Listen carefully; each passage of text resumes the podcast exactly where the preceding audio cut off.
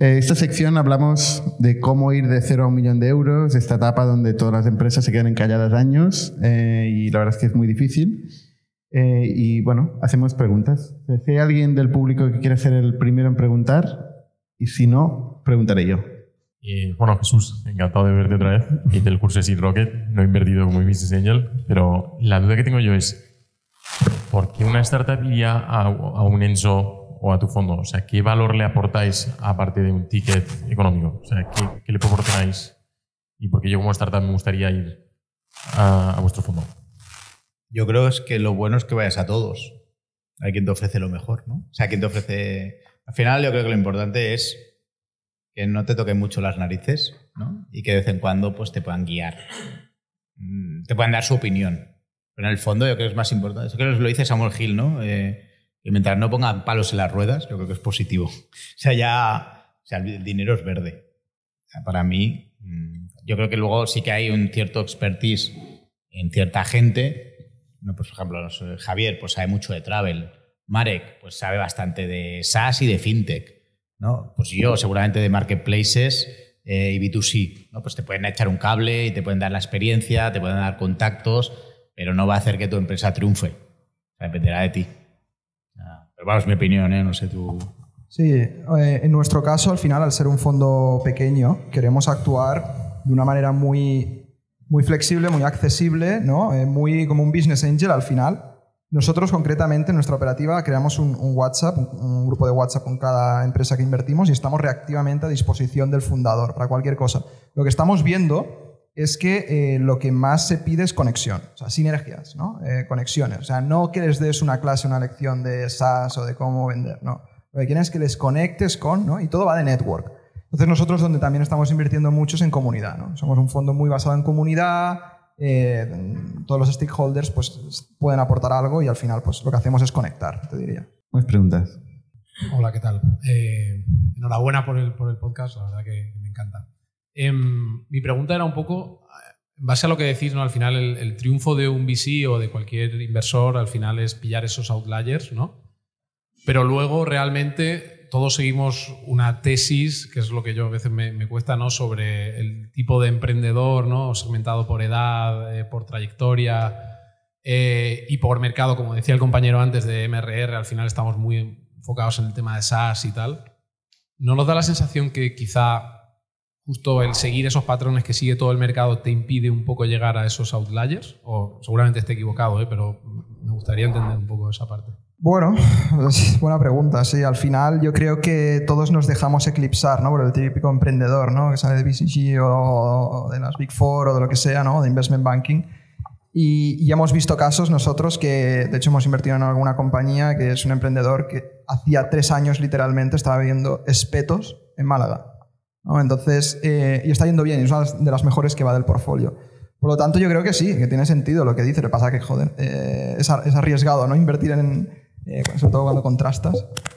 Bueno, yo creo que primero, mm, la gente habla de MRR porque prácticamente no hay muchas startups de B2C. ¿no? Seguramente, ¿no? ¿vosotros cuántas habéis invertido en el fondo de B2C? Eh, en Sira, ¿Sira? Sira Coffee y Hamelin, ¿no? ¿De cuántas? Hamelin. ¿Dos de cuántas? De, de 10. A ver, nuestro fuerte es el B2B eh, y software. O sea, ¿Vosotros cuántas habéis invertido de B2C? Una, De, de 17. 17. pero a ver que hay fondos de B2C, ¿eh? Pocos. Pero es que hay muy poco deal flow de B2C. Porque creo que se- no- hay menos. No sé, ¿eh? No sé qué decirte. ¿eh? Sí, sí, sí, sí. Yo lo veo en Seed Rocket claramente cuando. O sea, hay menos. eh, menos intensidad, hay mucho más. Había una ola, llevamos como cinco años, ¿no? De, de mucho B2B. ¿no? De micro B2B, de micro SaaS, de SaaS. Mira, la semana que viene tendremos a, a Oscar Pierre eh, aquí que, que ha montado el fondo de Yellow Sí. y, y ellos tienen, tienen interés en invertir B2C, por ejemplo. Cuando estábamos arrancando, estábamos hablando de, de cómo era cómo hacer el fondo. Nosotros éramos más B2B eh, y ellos iban más B2C. Pero acaban invirtiendo en B2C, hay B2B, por de herramientas para restaurantes. herramientas- o sea, yo te digo que a mí mi sensación, a lo mejor yo no soy el mercado, obviamente, y yo primero, al final inviertes donde te vienen los proyectos. Dos, para mí también es importante, esto lo dice bastante, lo dice Jason Calacanis, ¿no? que es un business angel bastante relevante en Estados Unidos. Esto es una partida de probabilidades. En el momento que tú cambias tus probabilidades, o sea, cambias el juego, estás jugando a cartas, al blackjack, no puedes estar jugando a la ruleta al mismo tiempo. Cambian tus probabilidades. Si tú estás jugando a Presi, a Presid, no puedes estar jugando también a Series C, porque entonces estás cambiando totalmente el dinero con las probabilidades. Entonces, tú sabes que uno de cada diez en este juego salen bien. Pues tienes que darle, darle, darle, darle. Por eso yo creo que es muy difícil. La tesis sí que es importante. Puedes hacer microcambios en la tesis de yo, por ejemplo, esto lo dice mucho Cavides. Cavides un momento solo invierto en MBAs. Solo en MBAs. Luego ya se lo pasó porque ya vio que no era solo de MBAs. Solo invierto en B2C. Pero solo invierte en B2C. Pero no está saliendo de su juego, de su juego pleno, ¿no? De, de, Entonces, yo creo que. Y luego sí que es cierto que es verdad que hay como mucho FOMO, ¿no? Cuando va uno, van todos, ¿no? Y si va, no sé, si invierte INNIC, pues entonces la gente se lo mira, ¿no? Eh, si, si lo invierte Enzo, pues también los otros se lo miran, ¿no? O sea, quiero decir, hay como un cierto FOMO dentro del mercado que hace que los emprendedores lo saben y por eso intentan conseguir algunos nombres que les genero. Yo he currado en Factorial, pues entonces mmm, genera un cierto FOMO. Me una pregunta para alguien del público, Marcel. eh, hay emprendedores que se están planteando montar su, su go-to-market. ¿Vale? Y cada semana tenemos los que nos preguntan, oye, pero voy inbound, tengo que hacer SEO eh, el primer día cuando no tengo un pasta o tengo que jugármelo todo en PPC, ¿no? Tengo que ir inbound o outbound. Y hay una parte del go-to-market, un tipo de go-to-market del que no hablamos muy a menudo, que es eh, la venta indirecta, el partnerships, eh, ¿no? canal indirecto. Entonces tú, Marcel, tú lideras el canal indirecto en Factorial. Entonces, si intentas abstraerte un poco de Factorial ¿no? y pensar, una startup que está empezando, eh, quiere invertir los cuatro duros que tiene en montar un go-to-market de canal indirecto. Eh, ¿Cuál es la inversión upfront que tiene que hacer? O sea, ¿qué, ¿qué, tiene que hacer durante cuánto tiempo para que empiece a haber resultados? Tiene que sí o sí hacer canal en directo, porque yo no empezaría haciendo canal en directo en una startup. vamos a poner este ejercicio, porque si no, cada semana hablamos de los mismos canales. Tienen que hacerlo. Y ahora te he visto a ti y digo, vamos a hablar de partnerships. O sea, no, no, no, lo haría porque entonces es difícil que conozcan al cliente, ¿no? Y es un poco porque nosotros no empezamos por ahí. Vale. Si tienen que empezar por canal en directo o quieren empezarlo y, y han empezado, primero, es, el canal en directo tiene un problema que una startup tiene que entender, que es lo que discutimos casi cada día, que es que es lento.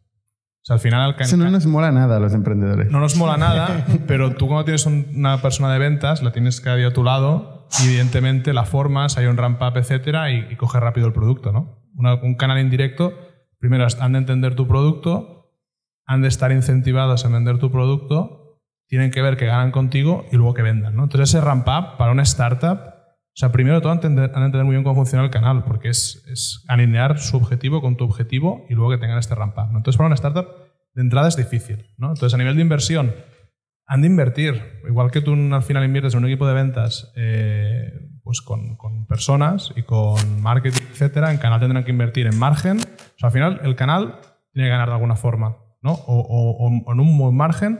Pero margen no es inversión, ¿eh? Margen es dejar de ganar. Vale, es, es, dejar de ganar, pero al final, si tú inviertes en otras cosas, te entra menos cash flow, ¿no? Eh, Inversión es tener que meter a gente en tu payroll que va a llamar a gente, que va a firmar acuerdos, pero no entra ni un euro por la puerta. Sí. ¿Durante cuánto tiempo? Tres, cuatro meses. Es una pregunta muy jodida, ¿eh? Lo sé consciente. Can, canal, o sea, si tú preguntas a gente que lleva años en canal, te dirá el canal son años, ¿no? Es lo que te dirá todo el mundo. El canal son Esto años. es una, una, respuesta que dices, vale, pues. Lo que, lo que, estamos viendo es que sí que es verdad que con partners que están alineados con tu propuesta de valor y a los que tú realmente le das una solución, puedes acelerarlo en, en meses o incluso en algún partner, ¿no? Hemos podido conseguirlo en semanas. Pero eso lo consigues con un producto como Factorial que ya está contrastado, eh, tienes casos de éxito e incluso pues puedes ayudarles, que es una cosa que le gusta mucho al canal, pues con algún cliente, a lo mejor que tú incluso puedes cerrar, pues se lo das a ellos para que lo cierren. ¿no? Pero empezar, si has de empezar desde cero el canal, eh, tiene que estar mentalizado de que esto va a costar. ¿no? O sea, creo que esto ¿Tú recomendarías que hay que empezar dominando la venta directa, sí o sí? Tienes que entender el proceso de venta y tienes que tener algún caso de éxito. Sin esto es difícil irte a canal. Sin duda. Sí que es verdad que, que el canal es lo que ha existido toda la vida. O sea, el canal lleva 200 años funcionando y la venta directa es algo más nuevo. Eh, ¿Por qué funciona la venta directa? Porque tienes una persona incentivadísima en vender que llama 500 veces seguramente a un cliente hasta convencerlo, ¿no? Entonces el canal es algo que yo creo que se está olvidando un poco y de hecho eh, cuando tú hablas con la gente de canal ves que están pivotando justo ya hasta marketplace, SaaS, etcétera. O sea, al final todo el canal a día de hoy eh, están invirtiendo, los grandes distribuidores están invirtiendo en marketplace, en tecnología, que de hecho seguramente ahí habrá muchísima oportunidad de estas que están saliendo. Amazon, Microsoft, Google están invirtiendo en sus marketplaces de canal donde hay productos que pueden comprar que están instalados en ese tipo de software y los partners revenden desde el marketplace de Amazon, desde el marketplace de Azure, desde el marketplace de Google. Eso no estaba hace tres años funcionando como funciona en España, por ejemplo, sin Estados Unidos. ¿no? Entonces es una, alguna ola a la que te puedes subir, pero hace falta inversión, como tú dices, hace falta equipo, hace falta tener un producto que funcione, porque tú si al canal le das un producto que no funciona, que está en fase de desarrollo, que está el emprendedor viendo todavía cómo pivotar, lo venden a un cliente y, y se le queja, ya has perdido el canal. El canal es muy fácil, es muy fácil quemarlo también. ¿Habéis invertido en algún proyecto que tenga éxito haciendo canal? Mm, ahora están empezando y les está yendo bien. Eh, Harvith es eh, una, eh, no sé si lo conocéis, es, una herramienta para entrenadores personales para centralizar en tu end desde los pagos, seguimiento de clientes, etc. Y ahora están empezando a hacer canal y está funcionando bien. Pero han tenido un éxito bastante grande en venta directa anteriormente. Yo, invertí en Datos 101 de Alex Be- Bekey, es un mentor de Sinrocket y, y lo que hace es, parece muy chorras, pero les funciona muy bien, que es vende copias de seguridad para pymes y lo hace a través del canal de, como de tiendas de informática de barrio de ciudades. Y que yo siempre dije, "Pues esto lo hacer, esto ya lo hace Amazon, lo hace eh, Google, lo hace...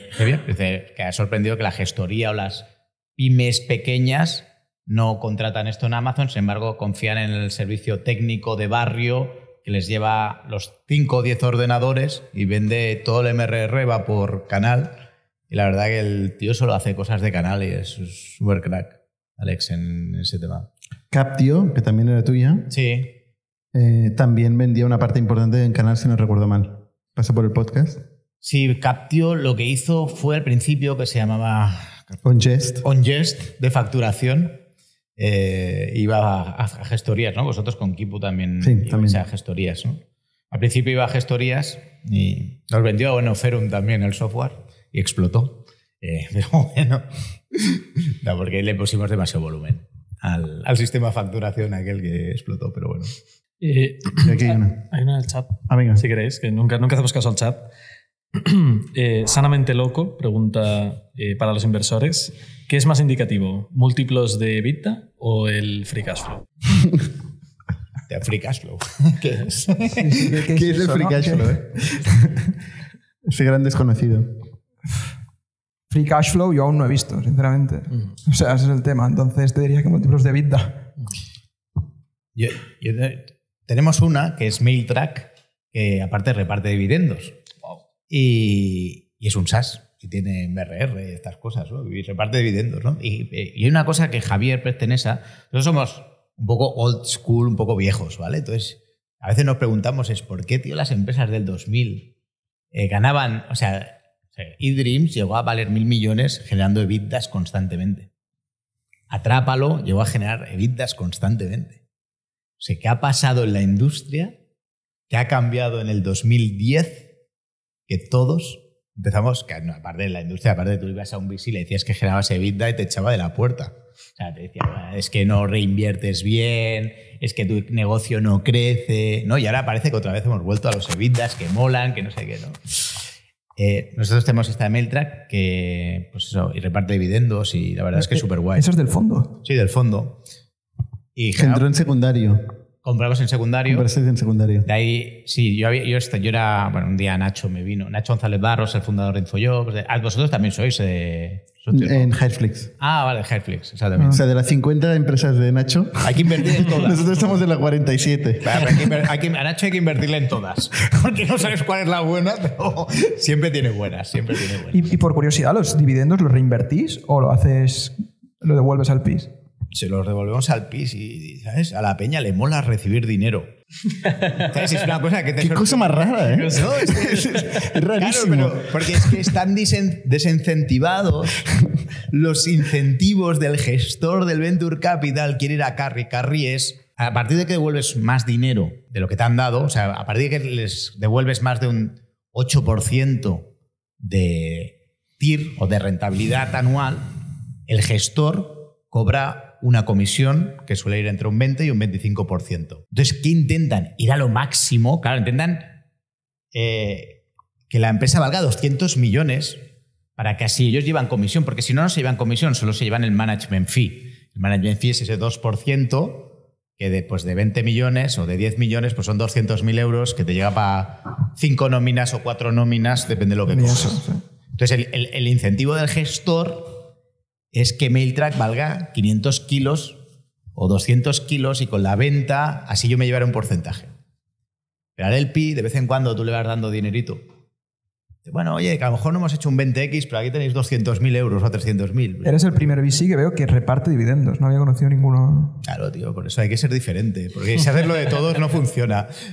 No, no, pero a mí me parece bueno, me parece mm, que está bien, ¿no? Que, que la gente recibe una. Obviamente, con el dividendo que nos da MailTrack no, no mejoras el DPI. El DPI es el múltiplo. O sea, abriendo muchas ramas, ¿eh? eh, estás liando mucho. Años. no, no vas a hacer que tu fondo sea cuatro o cinco veces, pero sí que es bueno que un LP que ha invertido en tu fondo constantemente vaya recibiendo dinero. Porque el otro día hablaba con un fondo americano que me decía, tengo mi fondo en la bomba. Vale, lo llaman TVPI, que es que en su, su fondo vale mucho dinero. O sea, las invertidas. Si me- si imagínate el fondo era 10 millones, el valor de la cartera son 40 millones. O sea, era un fondo de 10 millones, pero vale 40 millones. Digo, ¿tú cuánto dinero has repartido a tus socios? Me dice, no, no he repartido nada. Y claro, les cuesta mucho levantar dinero. Pero claro, dice que 40 millones en papeles. Al cabo de 10 años o 8 años, un LP que te ha puesto dinero y te dice, oye, ¿esto cómo va? Pues aquí llevo 8 años y tú dices que tu cartera vale no sé cuánto, que ahora ya no vale 40 kilos, porque seguramente los down rounds que hay ya no vale 40 kilos, seguramente vale 20 kilos, no ha repartido nada todo el PI, porque él de verdad lo que quería era repartir cuando valiera 200 a su cartera, llevarse un buen carry. Yo creo que vender de vez en cuando y tener liquidez sí que es bueno. De hecho, el TVPI hasta el momento había servido para levantar, mostrarlo y levantar siguientes fondos. Ahora los LPs son súper escépticos con eso, te piden DPI también. Vale, tu TVPI es de 2, 3X, pero ¿cuánto has repartido? ¿no? Que- Por eso es importante rep- repartir dividendos ahora es importante. O sea, es, es la tendencia de mercado. No solo eso, sino a veces salir anticipadamente porque si no cumples con ciertas mm, restricciones de DPI, eh, los del PIB ya no invierten. Se ha cambiado la tendencia. Sí. Sí, sí. Y hay algún fondo, ¿no? Pues vendiendo en secundario participaciones Eso. eso. para poder hacer líquido lo que dice que vale, para que sus, los nuevos fondos le pongan dinero, porque al final la gente le dice, bueno, esto en papeles cuánto vale. Muy bien, fantástico, pero yo lo que quiero ver es pasta. Venga, vamos a, la última pregunta. No hemos hablado de, de SEO con Nacho. Bueno, ah, venga. Buenas tardes. Eh, primero, felicitar el podcast. Eh, antes habéis hablado de los, los eh, equipo fundador. Quería preguntaros, a, vuestra experiencia, eh, más o menos qué dimensión es la que funciona mejor, cuántas personas y qué perfil suelen tener eh, cada uno de ellos. Lo que, lo que en vuestra experiencia os haya servido mejor o es que como que funciona mejor. Nosotros lo que hemos visto que lo que funciona mejor son perfiles diversificados, ¿no? Eh, que piensen diferente, no solo a nivel técnico, o sea, no solo uno que sea CTO y otro CEO, sino que piensen totalmente diferente y se complementen. Aún así, nosotros ahora mismo, eh, es un poco spoiler, estamos mirando de, seguramente invertir en una compañía que es un solo founder. Eh, eso he hablado con algún fondo ¿no? que no se atreve, porque piensa que la diversidad de pensamientos ¿no? y de opiniones es, es clave en el inicio de una compañía. Entonces, nosotros ya te digo, ahora estamos mirando esto, un solo founder, y, y veremos qué tal sale. Yo lo primero que pienso es que no hay ninguna regla. Yo todas las reglas que he visto hay excepciones. Por ejemplo, nosotros hay una que nos gusta mucho, es que si es tecnológico, tenga CTO. Pero tú dices, bueno, Privalia se vendió por 500 kilos y no tenía CTO co-founder. Se vendió por 500 kilos y no tenía CTO. Entonces te dicen, bueno, es que no era tecnológica. Bueno, yo qué sé, pues eh, vendía 500 millones ¿no? por, por internet, ¿no? O sea, no sé, yo creo que sí que era tecnológica, ¿no? Eh, pero, por ejemplo, para mí una de las cosas que sí que valoro mucho es que haya un- el- parte del equipo, el equipo técnico sea co-founder en compañías donde principalmente hay tecnología. O sea, es, eh, porque sí que es verdad que luego el talento, luego todo es complicado. O sea, yo no, no tengo ninguna regla, es que hay de todo. Hay gente joven sin experiencia que la peta, eh, gente de McKinsey que la peta, luego hay serial entrepreneurs que dicen, no, yo solo invierto en serial entrepreneurs porque hay más probabilidades de que funcione. Pues yo también he invertido y luego no funcionan las cosas, ¿no? O sea, yo creo que no hay una regla concreta, es muy complicado. Todo el mundo también te dice, no, yo no invierto en solo entrepreneurs, o sea, solo en equipos de una persona. No sé, pero creo que todo puede funcionar, pero Somos un ecosistema de startups tech de Barcelona, creadores de Camalún, Kipu y Factorial, entre otras. Ofrecemos más de 5.000 metros cuadrados de coworking a startups y organizamos eventos diarios para discutir negocio y tecnología hasta la saciedad. Desde ITNIC Fund invertimos en equipos con capacidad de construir grandes productos y negocios. ¡Te esperamos!